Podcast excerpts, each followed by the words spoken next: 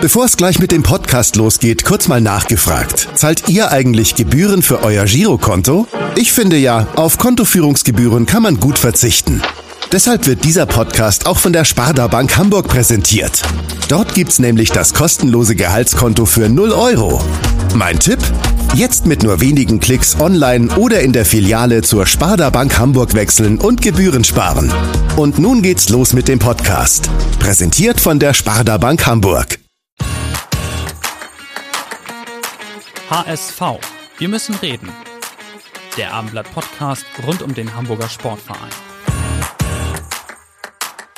Moin und herzlich willkommen zu unserer neuen Ausgabe von HSV. Wir müssen reden. Mein Name ist Henrik Jakobs und neben mir sitzt wie fast immer mein Kollege Kai Schiller. Moin Kai. Moin. Ja, es ist Montag, der 2. November, der Montag nach dem 104. Stadtderby. Dazu ist eigentlich fast alles schon gesagt. Deswegen wollen wir uns heute mit einer anderen Zahl und einem anderen Thema beschäftigen, nämlich 50 Jahre Frauenfußball. Dazu haben wir wie jede Woche einen passenden Gast. Und wer das ist, erfahren wir heute von ihren Mitspielerinnen. Bei gegnerischen Mannschaften ist sie aufgrund ihrer Torgefahr gefürchtet. Eine Riesenbereicherung für unser Team. Sie ist im Jahre 2019 zur Spielerin des Jahres im Hamburger Amateurfußball gewählt worden. Und das in einem zarten Alter von gerade einmal 21 Jahren. Sie ist sowohl auf als auch neben dem Platz eine absolute Teamplayerin und immer für jeden da. Als Enkelin einer HSV-Legende wurde ihr das Fußballtalent in die Wiege gelegt. Ich sag nur Usain. Ja, und wir sagen herzlich willkommen der Kapitänin des, der HSV Fußballfrauen, Viktoria Schulz.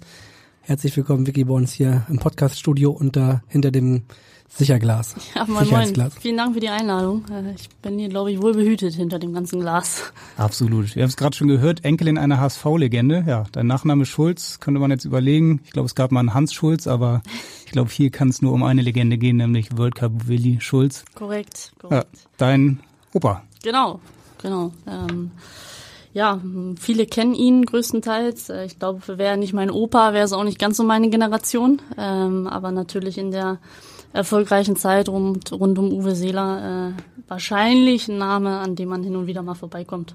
Auf jeden Fall. Äh, was ist mit den Namen, die wir eben gehört haben? Äh, bist du, hast du die alle erkannt? Ja, definitiv. Äh, Die muss ich nachher auch erstmal anrufen. Sag mal, wer war's? Lela war dabei, Anne Genau. war dabei, äh, Kati war dabei. Lela Nawat, die Torhüterin. Genau. Anne van Bonn, eure Routinier, euer Routinier, Korrekt. Champions League-Siegerin 2009 mit Duisburg, glaube ich, ne? Genau, genau. Ja. Und Katharina Schimpf, deine Mittelfeld-Kollegin. Korrekt. Ja. Die, die drei äh, direkt erkannt, würde ich sagen.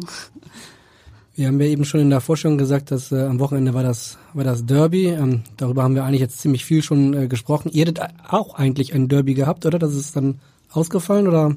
Das gegen Henstedt-Ulzburg, das hat stattgefunden. Äh, grundsätzlich. Ja, der Kollege meint, glaube ich, das Derby gegen Bremen. Also es ist ja nicht Das- Werder das- Bremen, aber genau, es ist ATS Buntentor aus Bremen. Und Korrekt. das hättet ihr am Wochenende gespielt, aber dann kam der Lockdown light. Genau. Äh, grundsätzlich aber trotzdem ein Derby, weil wir ähm, in dem Jahr, wo wir aufgestiegen sind in die Regionalliga, die Aufstiegsspiele, äh, Aufstiegsspiele gegen Buntentor hatten. Entsprechend natürlich äh, auch wieder ein Funken mehr Rivalität dabei als vielleicht bei einem normalen äh, Duell in der Liga. Ja. Schade, dass es ausfällt. Schade, dass grundsätzlich jetzt äh, die nächsten Spiele ausfallen werden. Ähm, aber Wobei du ja selbst auch gar nicht gespielt hättest jetzt, ne? Wir haben gerade gesehen, dicker Fuß noch, genau. eine Bandage trägst du, was war's genau, Bänderriss? Genau, leider im, im äh, ja, Nachbarschaftsderby gegen Henstedt-Ulzburg äh, in, in einem Zweikampf umgeknickt, äh, dabei zwei Bänder gerissen. Oha, zwei Bänder gleich. Genau, ähm, kommt mir so ein bisschen zugute, dass jetzt erstmal wieder eine Pause ist, aber trotzdem hätte man natürlich den regulären Saisonverlauf irgendwie versucht durchzubekommen. Wie lange ist das her? Äh, drei Wochen jetzt, gestern auf den Tag genau, ähm, sprich drei habe ich noch vor mir und hoffe dann äh, wieder normal anfangen zu können. Und nach sechs Wochen nach einem doppelten Bänderriss, das ist ein ambitioniertes Ziel, würde ich sagen. Ja, ich hatte es leider vor drei oder vier Jahren, glaube ich mal, gleicher Fuß, alle drei Bänder durch außen. Da habe ich acht Wochen gebraucht, deshalb hoffe ich, äh, dass diesmal auch sechs ausreichen.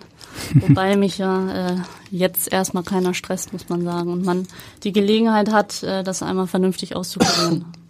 Wir haben gerade die Derbys schon angesprochen in der Regionalliga Nord, wo ihr spielt, ist wahrscheinlich alle, fast alles ein Derby. Genau. regionales Derby zumindest. Hast du denn dir das Stadtderby zwischen dem HSV und St. Pauli am Freitag angeschaut? Du bist ja selbst auch HSV-Fan. Genau, habe ich, hab ich mir angeschaut, sogar mit Katharina Schimpf zusammen. Ja. Ähm, ja, über drei Punkte hätte man sich natürlich gefreut. Äh, nach so einem späten Gegentor dann noch den Ausgleich zu schaffen, glaube ich, freut einen auch erstmal. Nichtsdestotrotz ist, glaube ich, gerade in den Heimspielen jetzt gegen St. Pauli mal wieder ein Dreier mhm. auf jeden Fall wo, dran. Wo habt ihr es geguckt? Zu Hause? Bei mir, bei mir auf dem Sofa. Bist du denn normalerweise immer im Stadion, als wenn nicht Corona-Zeiten? Äh, selten ehrlicherweise, weil wir äh, Freitagstraining haben, Montagstraining haben, die fallen schon mal somit eine jede Woche flach. Sonntags haben wir immer Spiel, sprich da müsste man sich die Samstagspartien irgendwie raus rauskramen und die sind natürlich auch rare Seht so über die Saison. Ähm, also muss man sich meistens irgendwie mit dem mit dem Sofaplatz begnügen, aber ähm, Hauptsache man kann es irgendwie sehen. Habt ihr vermutlich verlassen, als dann Simon Terodde das aber 2 zu 2 machte. Was hallo. war da los bei euch?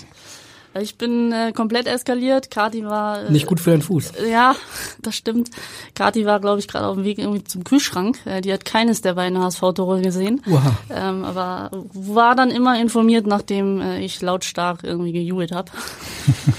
ähm, ja, genau. einer, der auf jeden Fall das äh, Tor live auf dem Platz gesehen hat, der hat uns eine Nachricht für dich geschickt. Und dieser äh, jenige war vor drei Wochen auch bei uns zu Gast. Du wirst wahrscheinlich schon wissen, was jetzt kommt. Wer nämlich damals aufmerksam zugehört hat, der konnte auch deine Stimme in dem Podcast hören. Und hier kommt der Konter. Vicky, grüß dich, hier ist der Leibe. Ich hoffe, dir und deiner Truppe geht's gut und ihr seid alle wohl auf, konntet euren letzten Kantersieg ein bisschen feiern, zumindest im kleinen Rahmen, wie es halt so möglich ist zur aktuellen Zeit. Äh, ich wollte dich ja fragen, wie überbrückst du jetzt die Zeit im November?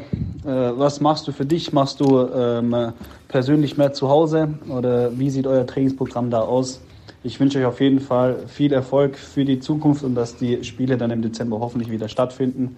Bleibt gesund, bleibt positiv und haut ordentlich rein. Bis bald. Liebe Grüße. Ja, liebe Grüße von Kapitän zur Kapitänin von Tim Leibold ist eine Frage, nachdem du ihn ja vor drei Wochen schon eine Frage gestellt hast, wie du den November um, umkriegst. Aber eigentlich ist es ja mehr oder weniger klar bei dir. Du wirst dich wahrscheinlich ein bisschen ausruhen und äh, Reha machen, oder? Genau. Erstmal vielen lieben Dank, vielen lieben Dank, Leibe. Äh, genau, der November wird von Reha geprägt sein. Ähm, glücklicherweise habe ich zum, zum ersten Corona-Lockdown irgendwie mein Home-Gym-Repertoire ein bisschen, bisschen erhöht. Sprich, äh, das heißt? ja nochmal die ein oder andere Kettlebell und Handel dazu organisiert.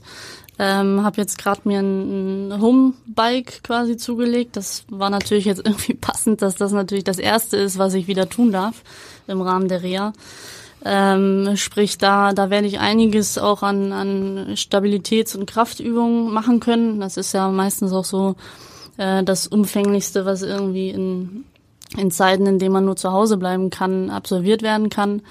Aber äh, ehrlicherweise freue ich mich auch einfach schon mal wieder eine Runde joggen zu gehen. Äh, das merkt man dann doch schon noch von von vier oder fünf Mal die Woche Training und das Spiel am Wochenende komplett auf Null gedreht zu werden. Ich glaube, da weiß jeder Sportler, dass das nicht ganz einfach ist. Äh, da hat man irgendwie Hummeln im Hintern und vor allem, wenn man die Mannschaft dann noch siegen sieht, äh, wird man da gerne wieder mitmachen. Sprich, äh, der November wird äh, ja wieder zum Aufbau mhm. genutzt, so dass sofern es weitergeht im Dezember, ähm, ich dann glücklicherweise wieder dabei bin. Mhm. So mit ein bisschen Glück im Unglück vielleicht noch. Ja, ihr kennt das ja schon, dass der Spielbetrieb ausgesetzt wird. Wie lange war es beim ersten Mal? Wie lange musstet ihr auf Spiele verzichten? Boah, ich glaube, unser letztes Spiel war Anfang März. Ähm, danach wurde die Saison dann äh, gegen Ende Juni komplett ausgesetzt, äh, sprich bis zum so ersten Testspiel im August äh, war echt schon ein halbes Jahr rum. Ähm, das war schon Zeit, vor allem diese Ungewissheit, wann kann man wieder starten, äh, wann kann man überhaupt wieder in Kleingruppen trainieren. Das war schon schon kein cooles Gefühl. Ich hoffe, dass es diesmal überschaubar bleibt. Zumindest sind die Situationen dahingehend ja schon mal gewohnter ähm, auch irgendwie nur äh, ja ohne Zweikämpfe auszukommen auf dem auf dem Trainingsplatz erstmal. Hm. Wie ist denn das bei euch? Ihr werdet ja nicht getestet auf auf das Virus. Ähm, wie sieht das dann in der Kabine aus? Müsst ihr da alle ja zwei Meter voneinander entfernt sitzen? Dürft ihr überhaupt in der Kabine? Ähm, wie läuft dann so ein Spieltag ab? Genau, aktuell äh, dürfen wir gar nicht mehr in die Kabine. Wir kommen eigentlich umgezogen zum Training äh, und so auch wieder von der Anlage entfernen. Ähm, zu noch geregelteren Zeiten war es letztlich, dass wir zu siebt in eine Kabine durften. Nur zwei durften gleichzeitig duschen. Das war natürlich auch immer ein logistischer Aufwand. Dann guckt man erstmal rein, sind schon sieben drin oder nicht. ähm, ja, also man gewöhnt sich dran. Man, man nimmt das natürlich auch gerne in Kauf, um überhaupt wieder was, was tun zu können mit der Mannschaft. Aber ähm, das sind dann so die üblichen Beschränkungen und Regeln, an die man sich halten muss. Maskenpflicht im Kabinenhaus, all solche Themen. Und beim Torjubel äh, ja, beim nicht Torjubel, umarmen, sondern äh, ja, rennt man natürlich irgendwie erst aufeinander los und dann, ah, nee, nee, nee, äh, Freunde, ein bisschen Abstand halten. Ähm, wir verzichten auf den Kreis vorm Spiel, äh, wo man sich eigentlich nochmal einschwört, halt all solche Kleinigkeiten, äh, klar abklatschen mit dem Gegner, vielleicht Mhm. nur ähm, die Faust oder den Ellbogen nutzen. kommt Ähm, schon ein bisschen was zusammen, ja. Total und äh, man vergisst es ja, gerade am Anfang irgendwie. Mittlerweile sind wir da, glaube ich, äh, sehr, sehr gut dran gewöhnt. Und äh, wenn man es damit irgendwie vermeiden kann, äh, ist es natürlich äh, nicht so viel verlangt, sich daran zu halten. Wie ist das eigentlich in Nicht-Corona-Zeiten? Wie häufig trainiert ihr? Wie, wie professionell trainiert ihr? Wir trainieren viermal die Woche. Ähm, donnerstags ist da unser Feiertag. in Norderstedt immer oder? Genau, korrekt, auf der Paul-Hauenschild-Anlage. Ähm, donnerstags kann man da nochmal für sich selber nutzen. Klar, gerade wenn man selber weiß, mein Beispiel jetzt, Sprunggelenk ist ein bisschen angeschlagen, den Donnerstag nochmal zu nutzen, um, um selber seine Wehwehchen irgendwie ähm, zu optimieren. Könnt ihr auch, Entschuldigung, wenn ich noch unterbreche, könnt ihr das, äh, das ähm, UKE, das medizinische Zentrum da äh, mit äh, benutzen oder? Ähm, bisher nicht wirklich. ähm, das sind aber definitiv alles, alles Themen, die ja auch im Zuge des Konzeptes, was der HSV ja jetzt vorantreibt, auch weiter optimieren möchte. Ähm, klar ist man da mittlerweile so über, über Jahre, die man selber spielt, auch ein bisschen besser in der Ärzte- und Physioszene verdrahtet. Wir haben auch einen Top ähm, Physios, die uns, uns begleiten. Da können wir auch jederzeit hin. Das ist natürlich auch wichtig, je höher man möchte, dass die, die medizinische Betreuung da auch, auch mit einhergeht. Ähm, sprich, wir sind da versorgt äh, und, und genau, das Athletikum gehört bisher zumindest äh, nicht dazu. Mhm. Ihr seid ja keine Profis, ist klar, in der Regionalliga, auch in der Bundesliga. Bin mir gar nicht sicher, ob das alles Profis sind. Ja. Oder? Weißt bei, du das? bei uns, bei den Frauen nicht, nee. nicht. nee, also die, meisten arbeiten nebenbei noch, auch in der Ich Bundesliga. hoffe alle. Ich hoffe, dass alle arbeiten. Ja. Nee, bei uns sind ja viele auch noch Schülerinnen, Studenten, ähm, wie auch immer. Von daher Ja. der Frauen-Profi-Bereich tatsächlich erst in der, in der Bundesliga. Und da das meine ich, in der Bundesliga Genau. sind aber schon die meisten Profis dann. Die meisten würde ich nicht sagen. Äh, dennoch äh, eine, eine größere Anzahl, als man es die Jahre vorher, denke ich, noch kannte. Aber grundsätzlich hat da jeder eigentlich ein zweites Standbein. Ob es Mhm. jetzt durch ein begleitendes Studium sei, das hört man ja auch bei vielen Nationalspielerinnen noch, äh, dass die nebenher was machen. Was machst du Ähm, nebenbei? Ich arbeite im Immobilienunternehmen. Im Nebenbei Bereich, ist gut. nebenbei spielst du Fußball, oder? Genau, äh, ja, das ist ja nun mal in dem Fall so, äh, dass das erste Standbein der Job ist. Ähm, ich meine, wir verdienen damit kein Geld, das ist de facto einfach kein so. Geld heißt kein Geld, weil äh, zum Beispiel bei den Fußballern, bei den Männern weiß man ja, dass man sogar in der äh, achten Liga noch ein paar Euro bekommt. Wie ist das bei euch? Gar kein Geld? Kein Geld heißt kein Geld, ja, in dem Fall. Ähm, aber das ist auch gar nicht das Thema. Also das ist ja auch nicht das, was einen, was einen antreibt, äh, wenn man nicht so weit entfernt vom von der Anlage auch wohnt, vom Trainingsplatz, ähm, dann ist das, denke ich, noch alles alles vertretbar und alles okay. Gerade die, die weiter anreisen. Also wir haben Leute ähm, aus aus der Nähe von Buxtehude. Ähm, wenn man sich da vorstellt, fünfmal die Woche durch den Elbtunnel, das reicht ja manchmal schon, wenn man nur drüber nachdenkt. Ähm, sich da dann durchzuquälen und abends wieder zurück, ähm, sind natürlich so Themen wie, wie ähm, Aufwandsentschädigung beziehungsweise Fahrtengeld schon so, so Dinge, die dann auch elementar sind, die zu haben, um äh, halt die Spielerin auch irgendwie halten zu können. Aber wenn man so vom, vom Gehalt an sich sprechen möchte, äh, ist das bei uns noch nicht der Mhm. Fall. Ne? Dafür habt ihr aber ein ziemlich professionelles Funktionsteam drumherum, also Physiotherapeut, Athletiktrainer, Torwarttrainer, sowieso zwei Trainer, Mannschaftsarzt. Genau, Ja. da können wir auf jeden Fall nicht klagen. Die halten uns auch ordentlich auf Trab. Und einer, der dich vor allem auf Trab hält, einer, der Chef des Funktionsteams, den hören wir jetzt. Moin, liebe HSV-Fans. Hier spricht Manuel Alpers, Trainer der ersten Frauen unseres HSV. Liebe Vicky, mit deinen 22 Jahren bist du auf unserer HSV-Brücke noch ein sehr junger Kapitän. Umso bemerkenswerter finde ich es, welch hohe Bandbreite an Skills du bereits in dir vereinst, die einen guten Kapitän ausmachen. Du trägst die Raute im Herzen, gehst stets mit voller Kraft voraus und hast den Finger dabei immer am Puls deiner Mannschaft. Identifikationsfigur mit 22 Lebensjahren. Meine Frage an dich lautet, welchen Idealen folgst du und gibt es für dich ein Vorbild, das dich in deiner eigenen Entwicklung inspiriert und geprägt hat? Ja, das war Manuel Alpers, dein Trainer und äh, der fragt nach deinen Idolen. Da würde mir als erstes möglicherweise dein Opa einfallen. Das ist korrekt, genau. Ja? Ja. Bist du durch ihn zum Fußball gekommen oder wie war das damals? Ich denke schon. Also ich habe einen älteren Bruder, der ist drei Jahre älter. Ähm, der hat auch Fußball gespielt. Von daher war das natürlich irgendwie, sobald ich laufen konnte, äh, hat man gegen den Ball getreten. Ähm, sobald Opa da war zu Hause, hat man Fußball gespielt. Äh, da war das irgendwie naheliegend, dass der Weg dahin führt. Aber definitiv ist er äh, wenn nicht der wichtigste Mensch dahingehend gewesen. Äh, man hört immer, er erzählt Geschichten von damals, von den Weltmeisterschaften und, und allem möglichen drumherum, wo man sich äh, gerade aus dem Profibereich, wo man natürlich sonst gar nicht so viele äh, Einblicke gewährt bekommt, ähm, Dinge anhört, Dinge verinnerlicht, wie geht man damit um, wie geht man vielleicht auch mal damit um, wenn ähm, Sachen gesagt werden, die nicht stimmen, ähm, lässt man das an sich heran. Halt all solche Themen, die man sonst vielleicht äh, auch noch erlernen kann und sich ein bisschen über über Erfahrung und Lebensjahre aneignen kann, ähm, die die kriegt man dann doch schon von klein auf mit und äh, definitiv. Also das, was er erreicht hat, äh, glaube ich, können können viele nur von träumen und das mhm. dann äh, live mitzuhören und äh, nachfragen zu können, ja eigentlich jederzeit. Ja. Wie war denn das als Kind? Dann hast du dir alte Zeitungen, Ausschnitte oder Videos angeschaut von, von Willi damals von der Weltmeisterschaft oder genau, wann hast also, du so realisiert, dass er ein richtig großer Fußballer war? Realisiert eigentlich gar nicht, würde ich behaupten. Also es war halt normal irgendwie und äh, glücklicherweise wohnen wir in derselben Straße, äh, 300 Meter entfernt. Auch heute noch? Auch heute noch. Na gut, ich bin jetzt mittlerweile ausgezogen zu Hause, aber ähm, das Kindheitshaus steht da immer noch und da ist man auch häufiger die Woche mal zu Besuch. Ähm, natürlich ist man dann mal rübermarschiert äh, zu Oma und Opa und äh, er hat äh, im Keller doch einige Erinnerungsstücke rumliegen, hat mir dann auch mal hin und wieder ein paar mitgegeben, so kleine Fußballschüchen, die sie äh, zur WM geschenkt bekommen haben, Zeitungsartikel.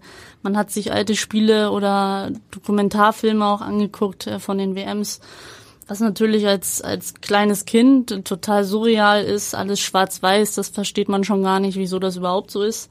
Ähm, und äh, wie, wie fasziniert die Menschen auch damals schon waren. Ähm, das haben wir uns dann schon immer gemeinsam angeguckt und er kommt hin und wieder auch mal zu spielen.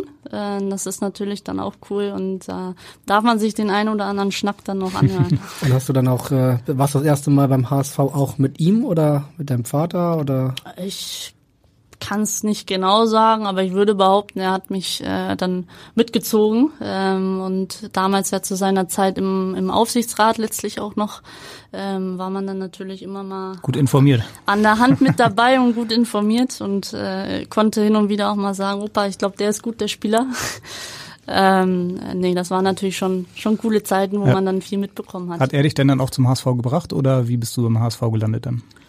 Äh, die Nähe zur Trainingsanlage war, war halt schon gegeben von zu Hause aus. Ich hatte aber in der Grundschule eine, eine, ähm, eine Schulkollegin, die schon beim HSV gespielt hat. Und äh, ihr Vater ähm, sagte damals, das kann doch nicht sein, dass du hier auf dem, auf dem Schulhof immer rumspielst und äh, die Jungs da keine Chance haben. Du musst unbedingt mal mitkommen. Und äh, damals, was ist jetzt auch, wann war das, 2006, 2007 so den Dreh, ähm, war das ja noch nicht ganz so. Der Frauenfußball kam langsam und äh, da war die Familie erstmal nicht ganz so begeistert. Auch Mensch, die, die armen Knie und muss das denn sein? Und äh, der Drang war aber zu groß. Dann hatte ich mich äh, als Alibi mit ihr verabredet und äh, der Vater hat mich zum Probetraining geschleppt. Und äh, seitdem war ich HSV verhaftet quasi. Das heißt, du warst so neun, zehn Jahre alt? Genau, genau neun, neun muss ich, glaube ich, gewesen sein. Mhm. Wir wollen ja heute auch über das Thema 50 Jahre Frauenfußball sprechen. Du hast gerade schon gesagt, es gab auch vielleicht auch den anderen, der gesagt hat, hm, muss das sein mit dem Fußball? Wie war das so in deinem Freundeskreis, in der Schule? War das immer irgendwie total akzeptiert oder gab es schon welche, die gesagt haben, was, was soll das? Akzeptiert schon. Ähm, ich hatte auch eine Klassenlehrerin, die total Fan vom Frauenfußball war. Bei den Jungs musste man sich natürlich erstmal durchsetzen. Ähm, äh, das erste Mal durftest du vielleicht noch nicht in die Mannschaft mit rein. Beim zweiten Mal, wenn du da mitgespielt hast, da wollten sie dann, dass du in, in ihr Team kommst. Ähm, sprich, da musste man sich äh, das ein bisschen erspielen. Ähm, grundsätzlich glaube ich aber mittlerweile ähm, ist es komplett normal. Also gerade die Generation, die jetzt heranwächst, hat das Thema überhaupt nicht mehr. Es wird auch von Jahr zu Jahr weniger, aber natürlich äh, sind gerade weil es damals auch noch verboten war, natürlich äh, ist das irgendwie auch nochmal ein Thema über Generationen ein bisschen. Ähm, sind solche Töne noch da, aber sie werden immer weniger und ich glaube, das ist die richtige Entwicklung dahin. Als du angefangen hast, hast du dann direkt in der Mädchenmannschaft gespielt oder noch mit Mädchen und Jungen zusammen mit neun? Nee, genau, war direkt Mädchenmannschaft. Beim HSV war es ja glücklicherweise schon so, dass äh, genug Mädchen sich angemeldet hatten, um, um zusammen Fußball zu spielen. Sprich, das Angebot und die Nachfrage war halt da. Ähm, ich glaube, das war bei vielen Vereinen ähm, innerhalb der Stadt natürlich noch anders. Äh, da waren Mädchen dann natürlich größtenteils über ihre Laufbahn auch erstmal irgendwie in Jungsmannschaften unterwegs, was glaube ich auch ein, ein, eine gute Ergänzung ist, ein guter Schritt, weil man da rein von der Physis natürlich nochmal Komponenten mit an die Hand bekommt. Das kann man kaum erlernen. Also das muss man dann ein paar Mal in der Woche um sich herum haben um das äh, mit reinzukriegen. Ähm, nur bei Jungs mitzutrainieren bin ich auch kein Fan von. Ich glaube, da macht's wirklich die Mischung, ähm, um, um halt A, auch die Mannschaftszugehörigkeit bei den Mädels zu haben, aber vielleicht auch nochmal ähm, die Ergänzungsattribute aus dem jungen Bereich mit dazu zu bekommen. Ähm, aber bei mir war es von, von Beginn an bei den bei den Mädels hat, glaube ich, auch nicht geschadet. Und bist du wahrscheinlich meistens weggelaufen oder wo kommt der Spitzname Eugene her? Nee, Hussein äh, habe ich Lila quasi gegeben. Ähm, sie ist ja unsere Torhüterin und äh, es gab mal eine ganz witzige Situation, da hatten wir so einen ähm, Zirkel letztlich aufgebaut mit mit äh, Sprint, Pass, Übung und äh, ja, da hat sie mal den Turbo gezündet und äh, da kam der Name Hussein her. Okay, und wenn man anfängt mit Fußballspielen, ist es ja oft so, dass man dann auch ein Interesse anfängt zu bekommen, dass man Fan wird. Warst du von Anfang an Fan von den von den Männermannschaften oder auch von den Frauenmannschaften, beides oder wie war es bei dir? Tatsächlich anfangs nur Männermannschaften. Also definitiv. Das Angebot war ja jetzt auch noch nicht so groß. Äh, man kannte die üblichen Verdächtigen, Turbine Potsdam, äh, FFC Frankfurt, äh, die waren natürlich immer da. Ähm, HSV war auch mal da. HSV war auch mal da, genau. Ähm, nee, aber äh, von Beginn an klar HSV. Wenn man in der Stadt geboren ist, bei dem Verein spielt, äh, dann ist das immer äh, die Nummer eins. Ansonsten äh, bin ich Riesensympathisant von Manchester United. Ähm, damals halt, als man angefangen hat, Fußball zu gucken mit Sir Alex Ferguson und damals Cristiano Ronaldo noch, äh, da hing die ein oder andere Ronaldo-Collage in meinem Zimmer. Ähm, das war natürlich schon beeindruckend, mhm. was die da äh, fabriziert Gab's haben. Gab es auch im Frauenfußball dann Idole oder Vorbilder für dich? Also Deutschland war ja sehr erfolgreich in den vergangenen 30 Jahren, zweimal Weltmeister, ich glaube achtmal Europameister. Genau, ja, also Birgit Prinz war natürlich das bekannteste Gesicht und äh, die, die natürlich auch über die Landesgrenzen hinaus dann irgendwie für für die die fußballerische Entwicklung in Deutschland stand und äh, natürlich hat man sich dann irgendwie mal ausgemalt, Vielleicht schafft man das auch, äh, vielleicht schafft man es annähernd soweit. Ähm, da, da hat man sich schon dran orientiert. Das letzte Mal Weltmeister 2007, da warst du zehn. Äh, kannst genau. du dich genau. daran erinnern, an das Turnier? Äh, sehr, sehr dunkel, ja. nicht, nicht wirklich. Ähm, auch die, die WM bei den Herren 2006, das waren so die ersten Turniere, die man ehrlicherweise richtig wahrgenommen hat. Davor hat man es nur so rudimentär mitbekommen.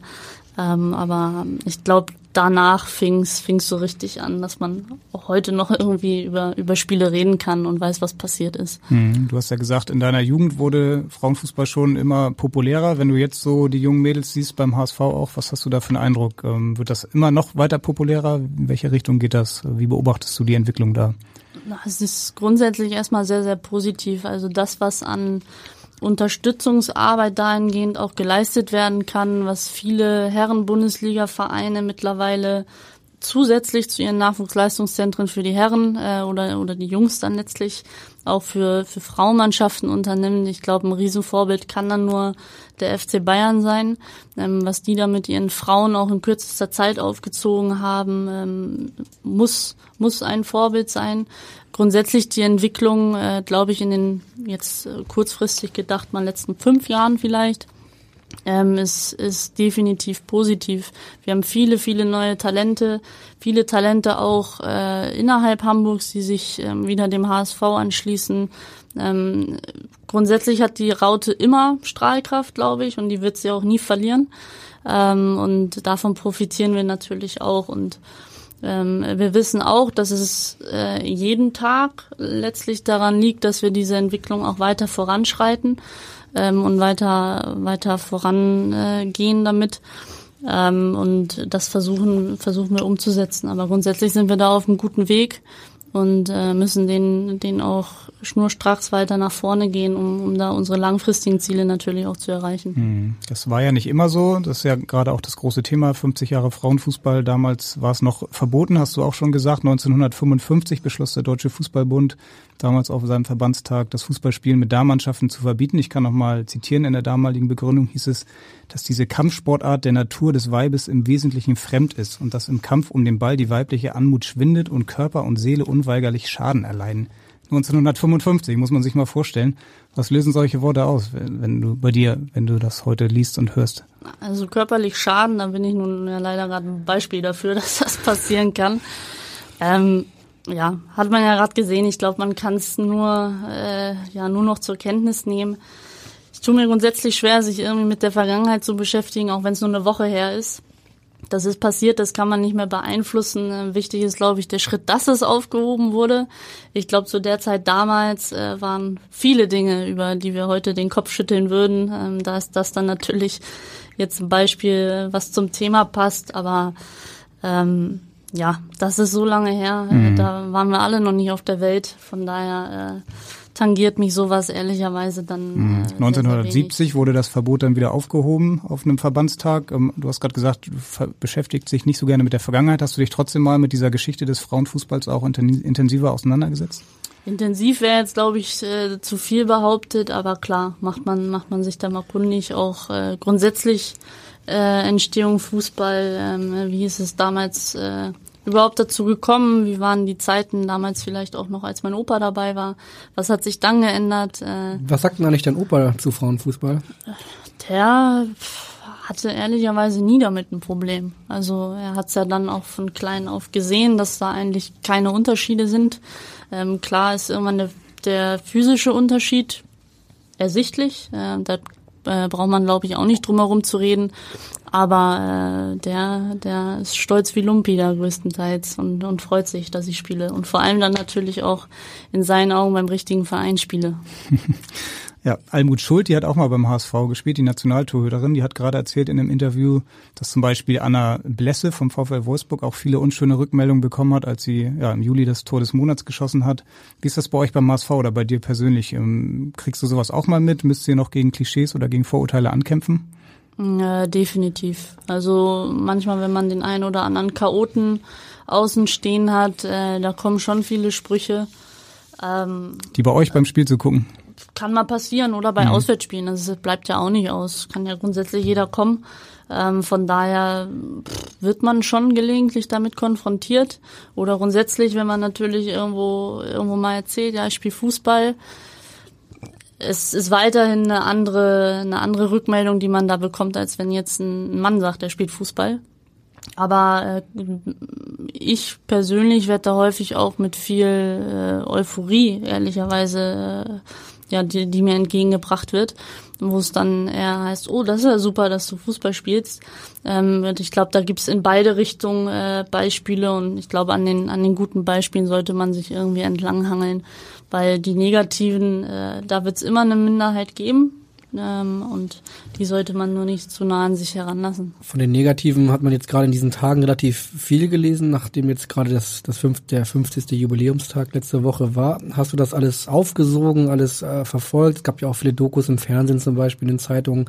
Ähm, oder hat dich das nur so peripher interessiert, weil, wie du eben gerade schon gesagt hast, die Vergangenheit dich nur so am Rande interessiert? Äh, klar habe ich ein paar Dokus gesehen, aber ähm, höre da auch nicht zu genau hin, wenn es um, um negative Sachen geht. Ähm, weil wie gesagt, das, man kann es da nicht beeinflussen. Äh, die Personen, die solche, solche Anschauungsbilder haben, werden die auch, glaube ich, immer, immer für sich behalten und äh, sich da nicht ändern. Ähm, wenn man mal die Chance hat, da den einen oder anderen auch eines Besseren zu belehren, ähm, ist das natürlich super, aber äh, das lege ich nicht auf, auf die Goldware. Und gerade alles, was Social Media betrifft, ist ja sowieso Gift dahingehend, sich irgendwie in, in Foren da durchzulesen. Ähm, ich glaube, da haben wir alle Besseres zu tun und äh, sollten uns da auf die Dinge fokussieren, die wir beeinflussen können. Und ich glaube, das gehört eben nicht dazu. Hm. Almut Schuld haben wir eben schon mal äh, angesprochen, die hat damals beim HSV gespielt, auch andere bekannte Namen, Imke Wibbenhorst, Trainerin von Lotte, der Regionalliga Frauen, ähm, Kim Kullig, die wohl bekannteste Spielerin des HSV, Nationalspielerin geworden, damals in der, bei der WM im eigenen Land gespielt. Und auch die heutige Koordinatorin des Mädchen- und Frauenfußballs beim HSV war, war dabei. Und die hören wir jetzt. Hallo, hier spricht Claudia von Lanken ehemalige Bundesliga-Torhüterin des HSV und aktuell Koordinatorin für Frauen- und Mädchenfußball. Liebe Vicky, du trägst die Rückennummer 19, was ja eher eine ungewöhnliche Rückennummer ist. Was hat es mit dieser Nummer für dich auf sich? Ja, die Rückennummer 19. 1 und 9 sind 10. Hat das damit was zu tun? Oder?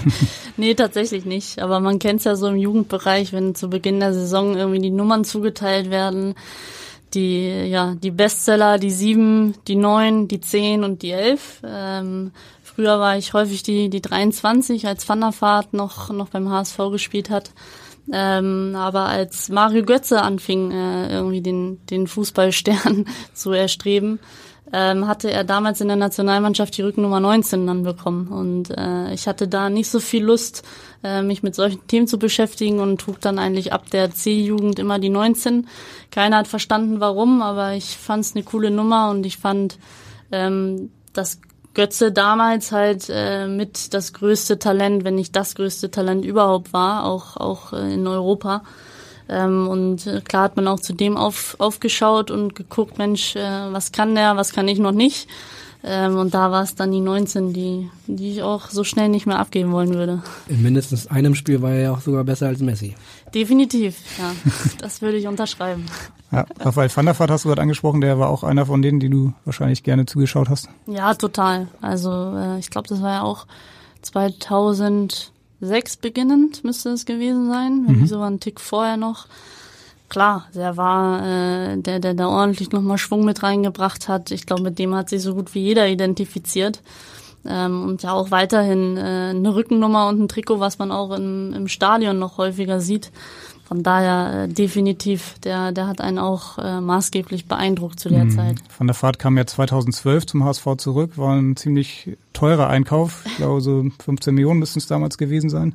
Das war das gleiche Jahr, als dann die HSV Frauenfußballabteilung oder die, die Frauenmannschaft, die Bundesligamannschaft damals abgemeldet wurde aus der Bundesliga, weil ich glaube 750.000 Euro Jahresetat fehlten. Wie hast du das damals erlebt? Was hast du gedacht, als du das gehört hast? Ich habe es ehrlicherweise, glaube ich, gar nicht so wahrgenommen, weil ich noch in der Jugend unterwegs war. Klar hat man es gehört, aber da waren die Auswirkungen noch viel zu weit entfernt, als dass man sich in dem Alter wirklich bewusst ist, puh, das hat jetzt auch äh, maßgeblich Einfluss darauf, wie es für mich in den nächsten fünf, sechs, sieben Jahren vielleicht weitergeht. Ähm, sprich, natürlich hat man es mitbekommen, aber glaube ich nicht als einen solchen Rückschlag wahrgenommen, wie es ja eigentlich in der Natur der Sache liegt, dass es einer ist. Äh, grundsätzlich ist das Thema für uns abgehakt. Also ich weiß noch, Marcel Jansen, als wir letztens bei der ähm, Saisoneröffnung im Stadion waren, der wurde ja auch auf das Thema angesprochen und der sagte, ähm, ein Satz, der mich wirklich fasziniert hat, weil er sagte, das ist eine Situation gewesen, die ist dem HSV nicht würdig. Und äh, damit ist für mich alles gesagt zu dem Thema. Ähm, das ist so gewesen, das war so, aber Betonung auf das war so. Und äh, man, man geht wieder die richtigen Schritte. Wir sind dabei, ähm, quasi wieder dahin zu kommen, wo wir, wo wir uns alle sehen, wo wir diesen Verein sehen wollen, auch im Frauenbereich. Und daran arbeiten wir jetzt. Und äh, da kann man herzlich wenig wieder für die Vergangenheit tun. Da sind wir eigentlich wieder beim Thema. Ähm, das ist passiert. Ähm, es soll nicht wieder passieren, dafür arbeiten wir täglich und äh, dafür erfahren wir natürlich auch die Unterstützung auch von der AG. Das ist natürlich auch nicht selbstverständlich, dass der HSV da wirklich gesellschaftübergreifend dann auch Hand in Hand geht und äh, versucht, da wieder ähm, voranzugehen. Wie ist das bei dir persönlich? Du bist ja noch sehr jung. Bleibt die Bundesliga für dich ein Ziel?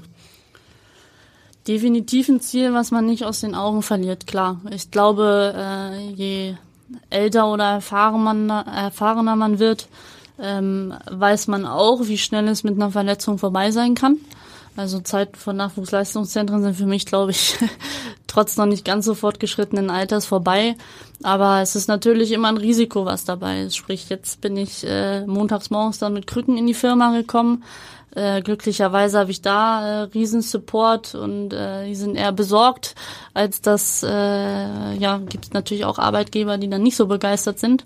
Ähm, sprich, das sind die Themen, die einen begleiten, weil äh, das ist das, womit ich wahrscheinlich bis ich 75, 80 bin, äh, irgendwie mein, mein Lebensunterhalt natürlich finanzieren muss.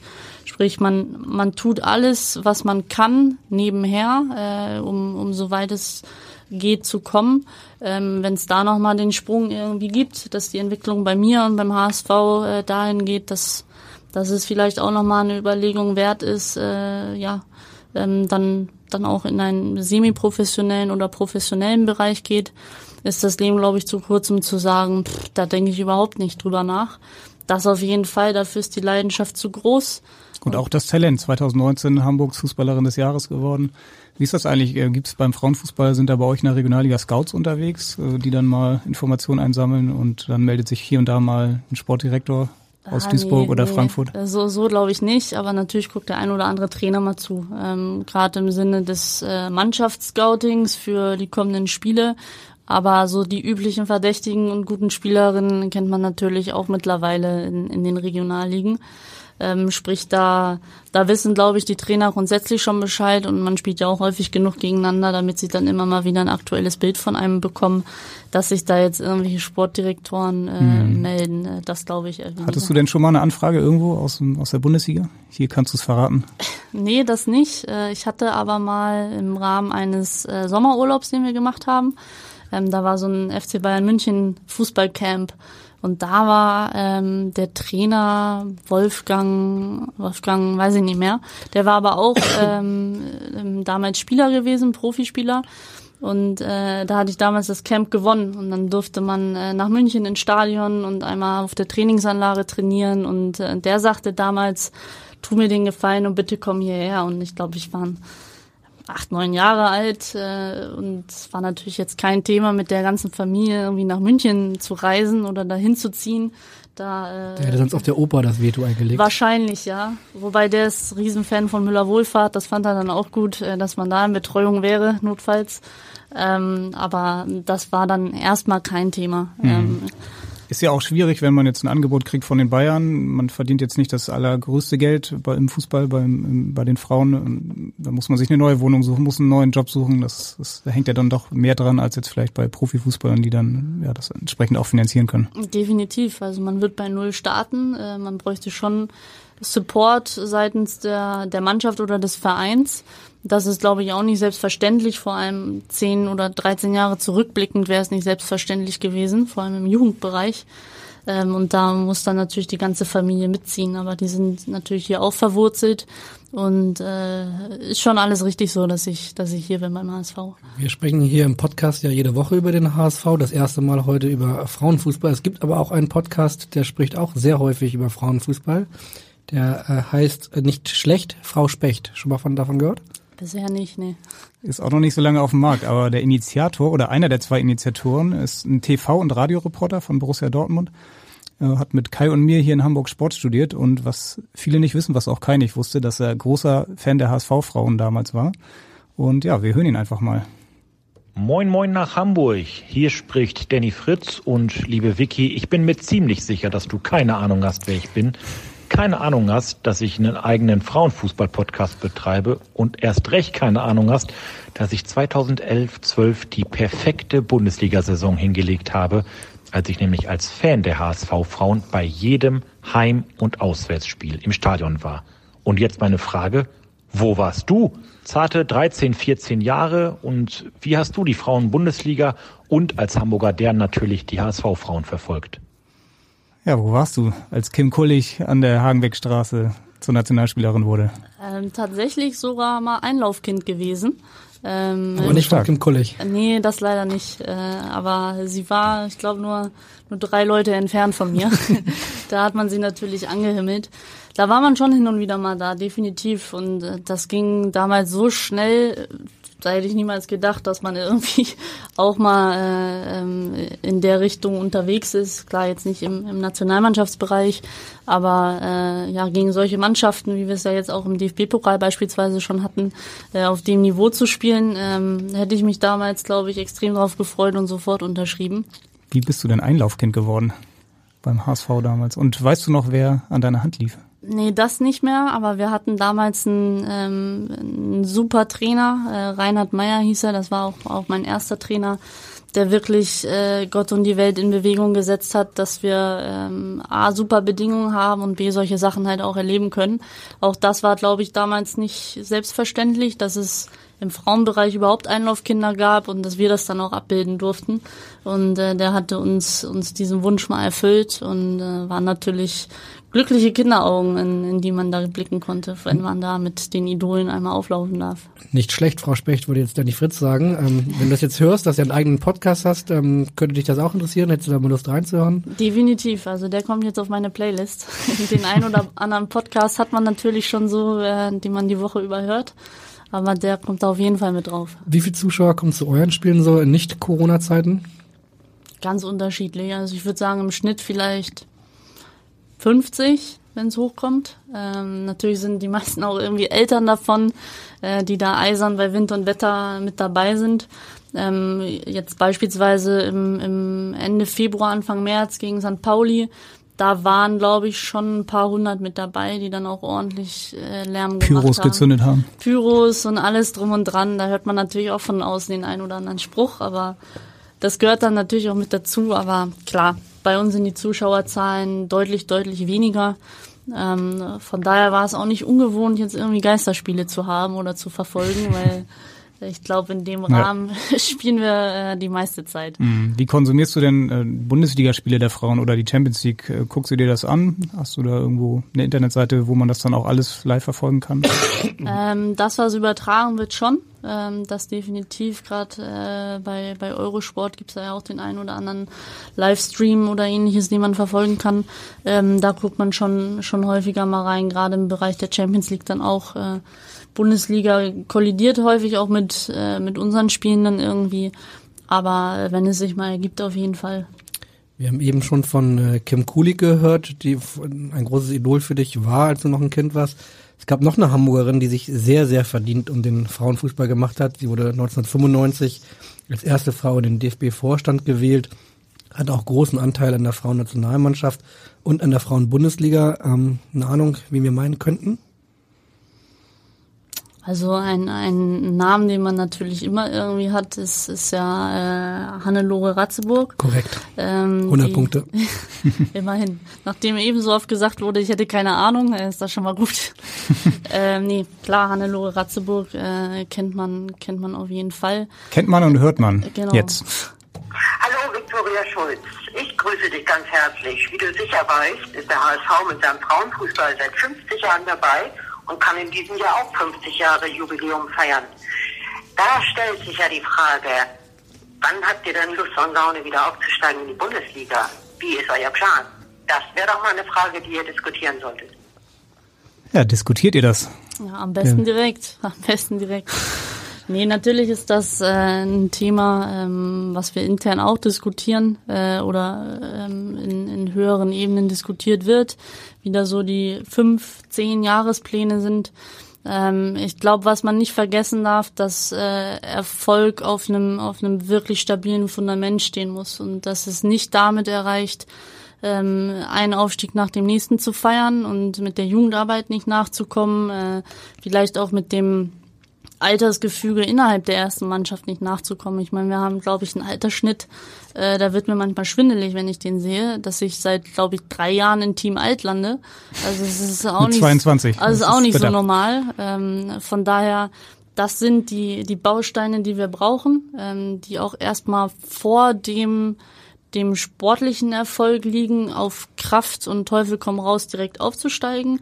Wir wollen es, das liegt in der, in der Natur der Sache. Ich würde gern Sportler sehen, der nicht äh, am, am Ende der Saison irgendwie auf eins stehen möchte. Ähm, sprich, klar ist das das Ziel, aber ich glaube, die Zeit wird zeigen, wie schnell das vielleicht auch geht. Und das hängt davon ab, wie, wie gut wir mit unseren Strukturen und allen Gegebenheiten drumherum nachkommen. Und da muss der Fokus drauf liegen, um dann natürlich auch langfristig den Erfolg zu haben und nicht äh, einen kurzfristigen, Mhm. der dann äh, genauso schnell wieder davon, davon eilt. Ja, bist du in diese Gespräche als HSV-Kapitänin involviert in irgendeiner Form oder suchst du da vielleicht auch den Kontakt zu den Verantwortlichen? Ähm, ich bin in einem sehr, sehr guten Austausch zu unserem Trainer Manu, ähm, den wir ja vorhin auch schon gehört haben. Sprich, natürlich äh, erzählt er da auch mal das ein oder andere, weil er genau weiß, dass ich äh, an solchen Themen interessiert bin und äh, es nicht einfach auf mich zukommen lassen möchte und mich dann vielleicht freue, wenn wir aufsteigen und dann frage ich mal nach, äh, was jetzt der nächste Schritt ist. Oder wenn die Bayern dann kommen mit dem Angebot, dann muss er erstmal sagen, pass auf, Äh, wir haben einen Dreijahresplan und du Ob er das hier auch. dann äh, zulässt, das, das weiß ich nicht. Ähm, aber nee, klar, ein bisschen bekommt man da mit. Ich glaube aber auch, ein gutes Konzept äh, basiert immer darauf, dass es vielleicht auch nicht in aller Munde ist, weil natürlich wirst du dann da auch dran gemessen und äh, wenn es dann vielleicht mal in der einen Saison nicht so klappt oder nicht äh, auf Anhieb klappt, äh, dann wirst du dran gemessen und bis hinterm Plan. Und das heißt nicht immer zwingend, dass es schlecht ist, sondern auch kleine Rückschritte sind natürlich für, einen für einen größeren Fortschritt dann irgendwie gut. Sprich, ähm, die, die richtigen Personen sind darin involviert. Äh, da habe ich vollstes Vertrauen und Mhm. Einer davon ist zum Beispiel Marcel Jansen, der war 2012 ja bei den Profis dabei, als sie Genau. abgemeldet wurden, hast du gesagt, jetzt ist er Präsident und damit ja auch mitverantwortlich für ja, für die HSV-Frauen. Er hat hier äh, vor einem Jahr ungefähr in einem Podcast gesagt, dass äh, seine Vision und sein Ziel ist es schon, die HSV dann auch irgendwann wieder in die Bundesliga zu führen. Ist das bei euch angekommen?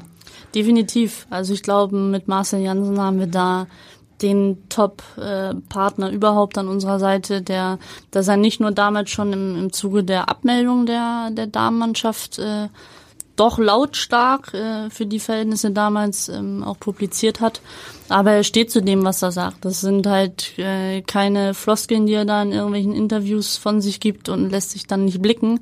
Ähm, er ist ein Präsident, dem man häufig auf der Anlage über den Weg läuft. Ähm, er kümmert sich um die Themen, er, er guckt manchmal bei Spielen zu, bei seinem vollen Terminkalender natürlich auch nicht selbstverständlich. Sprich, da merkt man schon, dass da wirklich auch Engagement hintersteckt. Und das ist dann natürlich auch ein Gefühl, mit dem sich manches einfacher erreichen lässt, weil man weiß, äh, der Support seitens des Vereins und des Präsidenten, der ist, der ist da und ich glaube, mehr kann man sich dahingehend auch schon fast kaum wünschen. Dann liegt es an uns entsprechend zu performen. Du hast über die Strukturen gesprochen. Ähm, könntest du dir vorstellen, auch selbst bei den Strukturen zu helfen, ob mal irgendwann eine Trainerkarriere äh, einzuschlagen, damit zu helfen, vielleicht im Jugendbereich? Klar, definitiv. Also ähm, ich habe es ja noch wieder schon mal überlegt, weil ich auch häufiger von von Verletzungen geplagt war, die dann auch manchmal so eine ganze Saison gedauert haben. Ähm, da lenkt man sich schon mit so ein paar Trainingsaufgaben ab äh, und könnte sich dann vorstellen, da auch tätig zu werden. Grundsätzlich glaube ich, solange ich spielen kann, ist der Drang, das selber zu machen, viel zu groß, als dass ich nebenher noch irgendwie eine, eine Mannschaft trainieren könnte. Wir, wir haben ja eben schon den Namen äh, Imke Wübenhorst gehört, die eine äh, Männermannschaft trainiert. Wie lange glaubst du, wird es dauern, bis irgendwann mal eine Frau eine Profimannschaft trainieren wird? Ich hoffe nicht mehr allzu lange. Also sie macht natürlich äh, den, den richtigen Schritt. Sprich, äh, alle, die jetzt folgen, äh, haben da schon mal jemanden, der den, der den Weg vorher bestritten hat.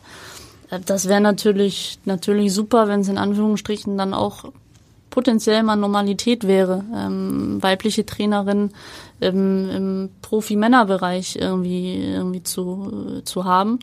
Auf eben der Schiedsrichter ist das ja eigentlich mit Bibiana Steinhaus passiert. Ne? Also da fragt jetzt keiner noch beim hundertsten Mal noch nach, ist eine Frau, sondern das ist irgendwie normal, dass die äh, dann auch gepfiffen hat. Definitiv. Schade, dass sie jetzt aufgehört hat, aber sie macht ja noch im Bereich äh, des Video Assistant Referees weiter. Ähm, aber klar, also das, das sind die Ziele. Ich glaube nicht, dass sie utopisch sind. Das wird äh, die Entwicklung der Zeit zeigen. Aber äh, vielleicht ist es man ja selber. Mhm. Das Ein Ziel ist es ja auch, Ziel. mehr Frauen vielleicht in Führungspositionen bei Profiklubs zu bekommen. Da gibt's ja auch noch äh, große Rückstände. Katja Kraus war mal hier beim HSV im Mhm. Vorstand mit dabei. Ja, viele andere kennt man ehrlich gesagt nicht. Wie ist das bei dir? Könntest du dir sowas vorstellen, auch in Richtung äh, Management im Fußball zu gehen? Total. Also es spiegelt sich ja ein bisschen mit meiner ähm, Position jetzt im Job, da im Asset Management Bereich. Ähm, das macht mir schon extrem viel Spaß und das ist jetzt im Bereich Immobilien, aber sowas im Bereich Fußball äh, zu machen, würde ich absolut nicht ausschließen. Also da irgendwie die Strippen Mhm. im Hintergrund zu ziehen, Vielleicht äh, mal ein Praktikum bei Jonas Bolt? Das wäre doch was. Ja. Dann gucken wir einmal kurz zum Lokalrivalen FC St. Pauli. Der will ja auf der nächsten Mitgliederversammlung eine Frauenquote von 50 Prozent in Führungsgremien festschreiben. Eine, eine gute Idee aus deiner Sicht? Vielleicht auch für den HSV? Ich stehe Frauenquoten immer echt zwiegespalten gegenüber, weil ähm, aufgrund einer Quote in eine Position zu kommen, bin ich kein Freund von. Also definitiv nicht. Es geht immer um Qualität und auch notwendige Skills, die man haben muss. Aber ähm, man versteht natürlich den Ansatz dahinter, den sie fahren wollen. Und deshalb grundsätzlich erstmal ähm, eine gute Idee, eine gute Entwicklung, die sie vorantreiben wollen, wäre natürlich super, wenn man keine Quoten braucht, um, um in, in solche Positionen zu kommen, um vielleicht den Fuß in die Tür zu bekommen, was natürlich manchmal doch äh, deutlich holpriger äh, der Fall ist, als vielleicht ähm, ja, wenn man eben äh, ja in der in der Männerdomäne Fußball äh, ganz normal den Weg beschreitet, ähm, glaube ich, ist es erstmal was, dem man, dem man positiv und offen gegenüberstehen sollte. Ob es sich dann bewährt, das wird man sehen, aber zumindest erstmal ein guter Ansatz.